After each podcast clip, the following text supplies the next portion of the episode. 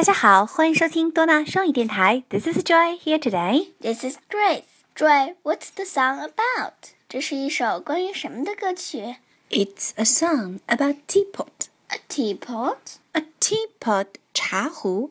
Today's song is about a teapot. It is I'm a little teapot.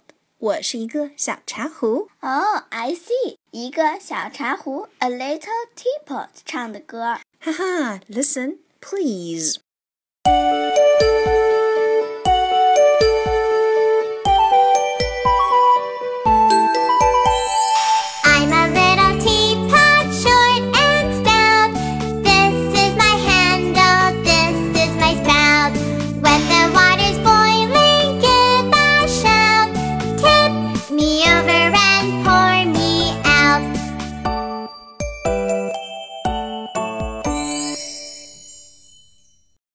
Joy. I'm a little teapot, short and stout. Short 是矮的意思，那 stout 呢？想想茶壶的样子，胖还是瘦当然是胖喽。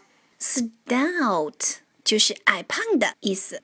Short and stout，矮胖又结实。 Short and stout，矮胖又结实。 Grace， 左手放在左腰上，右手举过右肩，手心朝下，手指朝右，像不像一个小茶壶？I'm a little teapot, short and stout. I'm a little teapot, short and stout.